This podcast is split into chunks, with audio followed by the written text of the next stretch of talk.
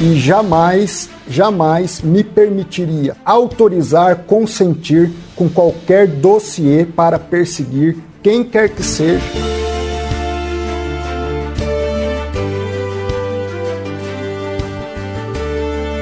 Esse é o ministro da Justiça e Segurança Pública, André Mendonça. Ele está no centro de uma crise sobre possível espionagem de adversários do presidente Jair Bolsonaro. A denúncia feita pelo portal UOL é de que a Secretaria de Operações Integradas, a CEOP, que pertence à pasta, tem investigado e produzido relatórios sigilosos a respeito de opositores políticos do governo.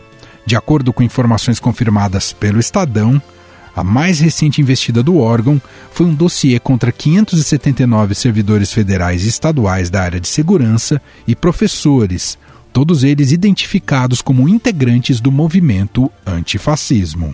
O Ministério Público Federal vai investigar o monitoramento de 579 opositores do governo Bolsonaro que teria sido feito pelo Ministério da Justiça. Criada na gestão do ex-juiz Sérgio Moro, a CEOP tem como missão integrar operações policiais contra o crime organizado, redes de pedofilia, homicidas e crimes cibernéticos. Então, senhor e senhora pagadores de impostos estão pagando para essas agências aí monitorarem policiais que estão defendendo a democracia que estão defendendo a legalidade, porque o fascismo nada mais é do que a ilegalidade, do que aquilo que está fora das normas. Então os policiais antifascismo simplesmente defendem a democracia e defendem a liberdade, defendem tudo que é legal.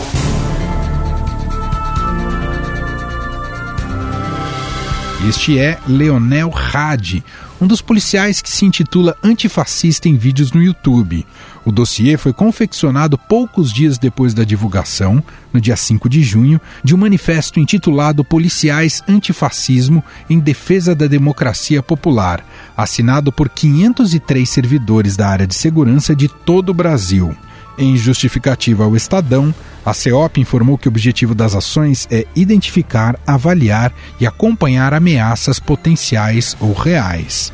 Em entrevista ao canal Globo News, o ministro André Mendonça afirmou que não pode confirmar ou negar a existência de relatórios de inteligência por determinação legal, que agora passa por sindicância interna. E até para trazer o máximo de imparcialidade nesse processo, eu pedi ao ministro da CGU, Wagner Rosário, e ao ministro da AGU, é, Dr. Levi, que eles indicassem servidores, um auditor e um membro da AGU, para compor essa comissão numa tríade, então seria um membro do Ministério da Justiça, um da CGU e um da AGU, justamente para ter o máximo de imparcialidade possível. Por causa da repercussão do caso, o ministro da Justiça anunciou a demissão do diretor de inteligência da Secretaria de Operações Integradas, o coronel Gilson Libório de Oliveira Mendes. Para o seu lugar foi escolhido o delegado da Polícia Federal Tiago Marcantônio, que atuava como assessor especial de André Mendonça. E para explicar melhor este caso, a gente acionou o repórter do Estadão em Brasília, Breno Pires. Tudo bem, Breno? Como vai? Obrigado por nos atender, viu? Obrigado, Emanuel. Vou muito bem. Breno, queria que você começasse a nos ajudar a, a, a situar quando começou uh, esse caso, né, que a gente sabe que acaba tendo implicações diretas aí para o ministro da, da Justiça, mas tem relação também com um órgão que foi criado na época do ex-ministro Sérgio Moro, CEOP. Uh, qual que é a denúncia? Conta para a gente, só para a gente entender um pouco do contexto inicialmente, Breno, por favor primeira informação que surgiu foi uma publicação de um colunista do UOL, dando conta de que o Ministério da Justiça tinha colocado em prática uma ação sigilosa que tinha resultado na elaboração de uma lista contra 579 servidores federais e estaduais de segurança, é, descritos como integrantes do movimento antifascismo, é, e também alguns professores universitários. Essa lista teria sido elaborada pela Diretoria de Inteligência da CEOP, que é uma secretaria, como você falou, criada pelo ministro da Justiça e Segurança Pública, Sérgio Moro, né, que saiu do cargo em abril. Quando o ministro da Justiça, André Mendonça, assumiu no lugar de Moro, ele fez uma reformulação nessa secretaria, colocou nomes é, que estavam mais ligados à Polícia Civil do que à Polícia Federal, que era grosso do, dos integrantes de, de chefia da secretaria, eram da PF. O próprio secretário, Rosalvo Franco, ele tinha sido superintendente da Lava Jato no Paraná, é, durante a, o auge da operação. Então saem as figuras da Polícia Federal, entram outros nomes. Entre eles, o coronel Libório. O Libório trabalhou na CGU na mesma época em que o ministro André Mendonça estava lá como auxiliar do ministro Wagner Rosário e por esse motivo foi trazido pelo André o, o Gilson Libório. Então, o que aconteceu, retomando a descrição inicial, é que essa atividade que estava sendo realizada no Ministério da Justiça não veio a ser confirmada pela pasta, mas as informações que foram obtidas por meio de um, é, de um dossiê é que existem nomes, fotografias, endereços e redes sociais dessas pessoas que estavam sendo monitoradas pela pasta a atividade de inteligência, é, segundo o próprio Ministério da Justiça, já era algo que existia dentro da pasta. Só que a gente ouviu ministro Sérgio Moro, ex-ministros Raul Jungmann, que era do governo Temer, ex-ministro Cardoso, do governo Dilma Rousseff, e todos eles negaram qualquer tipo de atividade de monitoramento de pessoas que, digamos assim, sejam opositores políticos do governo. É, nesse caso, não há nenhum crime em andamento que chama a atenção de que esse tipo de procedimento seria, na verdade, uma espionagem e que poderia ser para beneficiar politicamente o governo de turno, o governo atual do presidente Jair Bolsonaro. A reação do ministro da Justiça, André Mendonça, foi de tentar minimizar, dizer que não havia nada ilegal sendo feito. Mas a pressão aumentou nesses últimos dias, com várias reportagens, é, inclusive uma reportagem nossa, né, a gente publicou nesta segunda-feira no Estadão a uhum. informação de que toda a cúpula da, da CEOP foi trocada na gestão André, todos os 14 chefes, nove foram trazidos, e o ministro da Justiça chegou a, a demitir o coronel Gilson Libório, que estava chefiando a diretoria de inteligência, e abrir uma sindicância para investigar se está acontecendo algum tipo de monitoramento ilegal é, por parte da, da secretaria. Então foi, foi um importante recuo do ministro nessa atividade. A gente tem que aguardar os próximos desdobramentos ainda, mas ainda existe uma pressão no Congresso. Bom, até agora, Breno, o ministro da Justiça, André Mendonça, nega que ele tenha é, participado diretamente ou pedido diretamente essas, esse dossiê e essa essa espionagem de caráter político, ele diz que não sabia da existência dessa, da, da produção desses relatórios, Breno? Sim, é, essa é a postura e o discurso nos bastidores do Ministério da Justiça também indica isso. Eu conversei com uma fonte que eu tenho dentro do Ministério e essa fonte estava falando, ah, às vezes não está muito claro o que aconteceu, mas às vezes pode ter sido um impulso, né, um ato individual de algum dos servidores de cargos de confiança que estão atualmente né, no Ministério, e não necessariamente isso é algo que é um, um planejamento, uma diretriz. Por outro lado, uma reportagem do Estadão, né, no, no, domingo, cerca de 10 dias atrás, do nosso colega Patrick Campores, mostrou que houve um sim, segundo o integrante do Ministério da Justiça, um, uma nova diretriz trazida pelo ministro Mendonça, é, com esse foco aí em monitoramento, o que traz essa preocupação, né? Então você vê, a gente tem várias reportagens que estão mostrando o que está acontecendo, dando contornos, e isso tem levado a uma reação do ministro. Perfeito. Mas essa saber se, se terá uma investigação mais profunda que possa até envolver o Supremo Tribunal Federal, porque talvez haja conexão com o Palácio do... Não sabemos se há conexão com o Palácio do Planalto, com o núcleo mais próximo ao presidente Jair Bolsonaro. Quem poderia ter pedido esse dossiê, já que ele tem efetivamente, isso está claro, um caráter político. Vamos saber o quanto poderá essa investigação se debruçar sobre esses fatos, não é isso, Breno? Sim, exatamente. É, o Supremo já foi acionado, né? A rede sustentabilidade partido pediu, entrou com ação no Supremo pedindo que, que esses temas fossem verificados.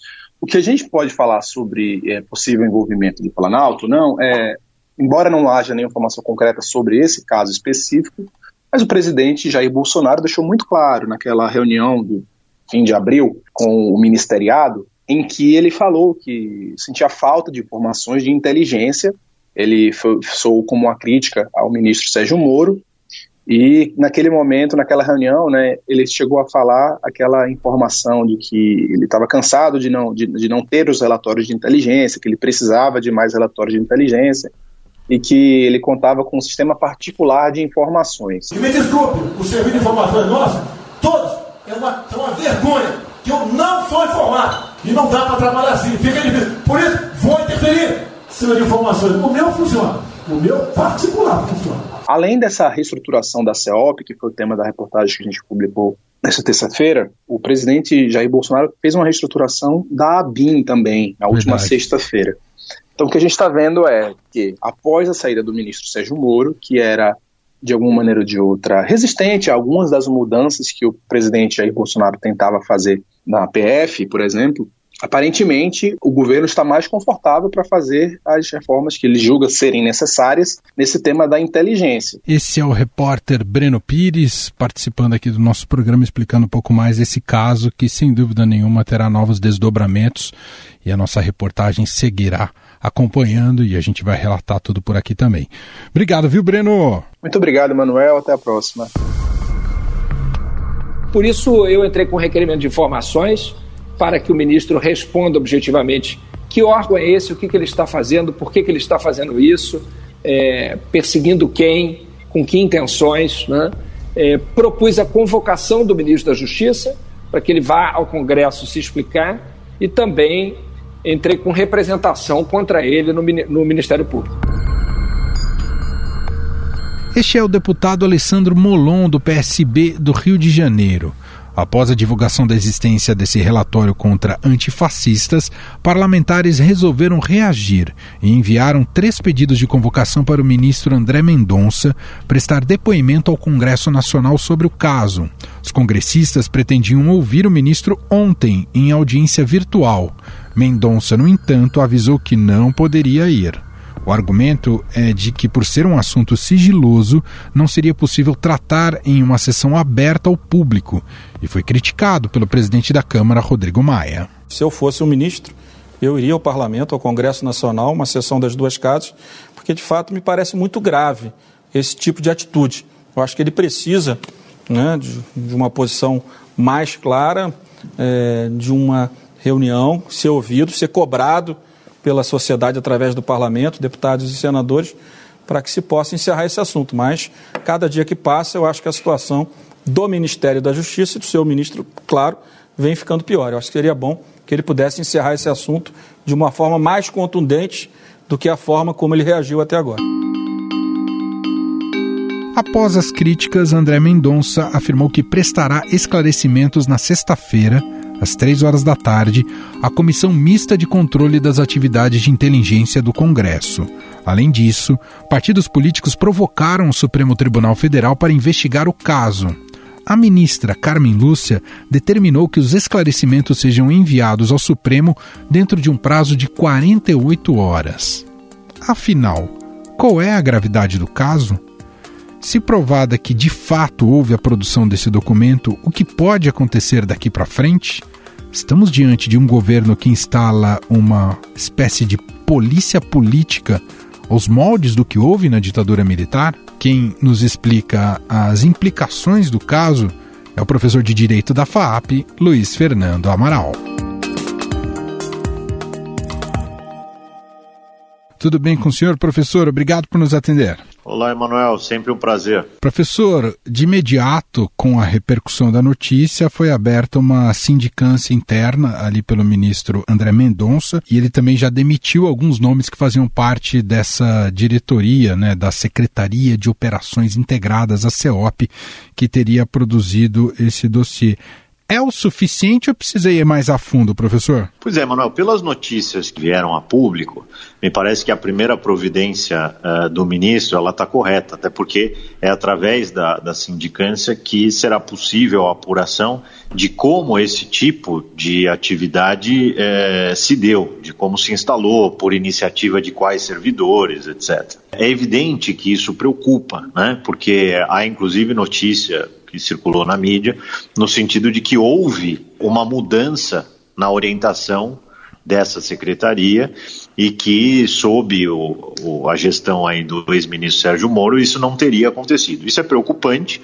porque, de fato, se isso aconteceu da maneira como foi divulgado, nós estamos aí diante de uma situação em que parte da estrutura do Estado está né, tá sendo utilizada para finalidades que não são aquelas finalidades precípuas da administração pública, muito pelo contrário, são é, interesses aí muito ligados a um governo, não interesses de Estado, inclusive os que é, se dão no âmbito dessa secretaria, relativo, por exemplo, a operações de inteligência para coibir o, o crime organizado e assim por diante. E aí, falando, e a gente gosta de usar esses termos de freios e contrapesos da democracia e de suas instituições, professor, papel será de quem para frear esse tipo de caso muito obscuro e grave?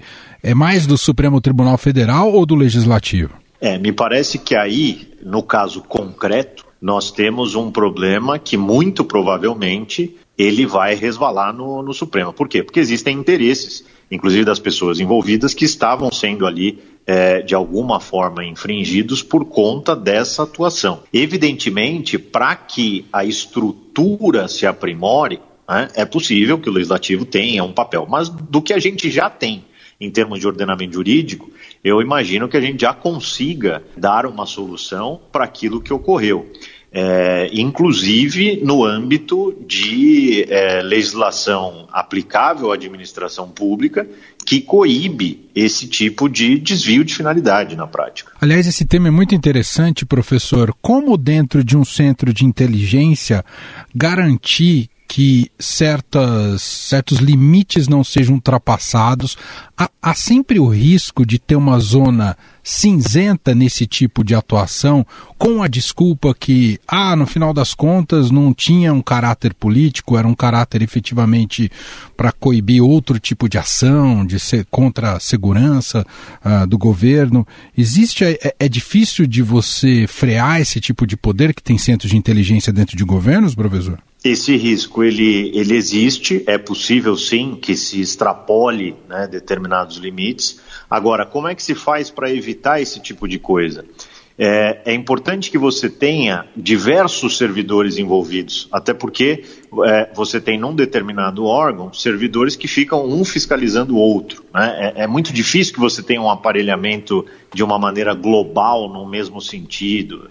É, eu acho que a gente também poderia ter aí o papel muito forte também do controle interno. Né? Então, por exemplo, a própria controladoria aí avaliando quais são as atividades exercidas por, por esses órgãos, como elas têm sido feitas, etc. Agora, é evidente, se você partir de uma premissa de que todos aqueles que integram uma determinada unidade estão fechados num determinado propósito, aí você tem um cenário é, muito mais sério, né, muito mais grave, que inclusive, sendo esse o caso, poderia implicar até mesmo aquele que é o responsável por aquela unidade. Então, em última instância, você poderia chegar até na escala ministerial. Professor, nesse caso, não tem jeito, é preciso buscar entender a mando de quem foi produzido esse dossiê? Essa é a grande questão. Já veio à tona que não, isso partiu de maneira autônoma de um servidor dentro do Ministério da Justiça. Há essas informações preliminares que é difícil, é claro que precisa de provas, tal, mas é difícil acreditar que um dossiê contra o governo fosse produzido de maneira autônoma, ainda que seja possível. De qualquer maneira, eu acho que a grande questão a ser respondida é isso, se a vinculação com, por exemplo, o Palácio do Planalto, professor? Não, me parece que isso é importantíssimo, porque isso ganha uma enorme indiscutível gravidade na avaliação de como uma gestão está sendo encaminhada. E se há essa participação, você tem inclusive é, outras implicações, né? eventualmente até com crimes que geram é, consequências bastante severas na esfera política também.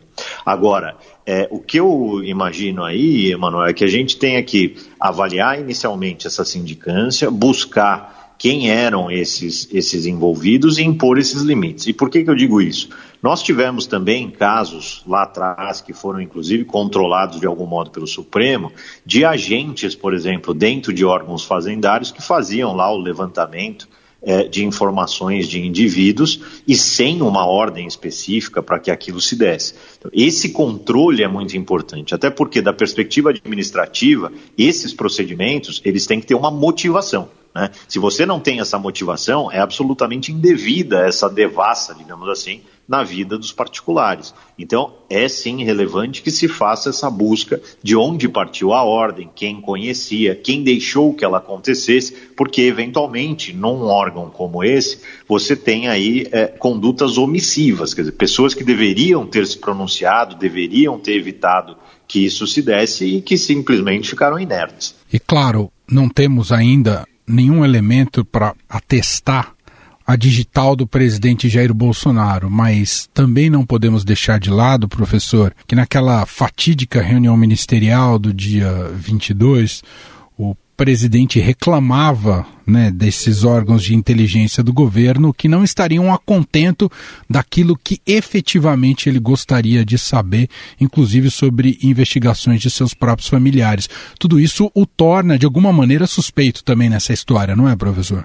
Essa fala é, é absolutamente infeliz e só contribui né? Eu costumo dizer aqui que o presidente, infelizmente, ele tem pronunciado, ou tem se pronunciado de algumas formas, que é, levam é, a caracterização do desvio de finalidade. Eu até costumo dizer que eu nunca vi é, um, um, agente político, um gestor público, é, dizer com tamanha clareza, e às vezes até sem necessariamente ter praticado concretamente, mas de declarar determinados desvios é, isso sim pesa em desfavor, eu não tenho dúvida. André Mendonça cativava nos bastidores aí uma possível vaga no Supremo Tribunal Federal, afinal já tem uma que vai liberar ainda nesse ano com a saída com a aposentadoria compulsória do Celso de Mello. Esse fato, de alguma maneira, complica essa, esse interesse dele, não é, professor? É, se ficar demonstrado que houve uma, uma omissão clara né, de parte do ministro, que ele tinha conhecimento, ou pior ainda, que tenha sido determinado por ele, aí eu não tenho dúvida de que isso vai é, afetar uma possível indicação. Se não houver nenhuma dessas demonstrações, aí me parece que é, o caminho ainda pode existir para o atual ministro. Muito bem. Ouvimos o professor Luiz Fernando Amaral, professor de Direito da FAAP, gentilmente participando mais uma vez aqui do nosso programa. Um abraço, viu, professor? Eu agradeço, um abraço sempre à disposição, Emanuel. Estadão Notícias. Estadão Notícias desta quarta-feira vai ficando por aqui. Contou com a apresentação minha, Emanuel Bonfim, produção de Gustavo Lopes e montagem de Moacir Biasi. O diretor de jornalismo do Grupo Estado é João Fábio Caminuto e o nosso e-mail é podcast@estadão.com. Um abraço para você e até mais. Estadão Notícias.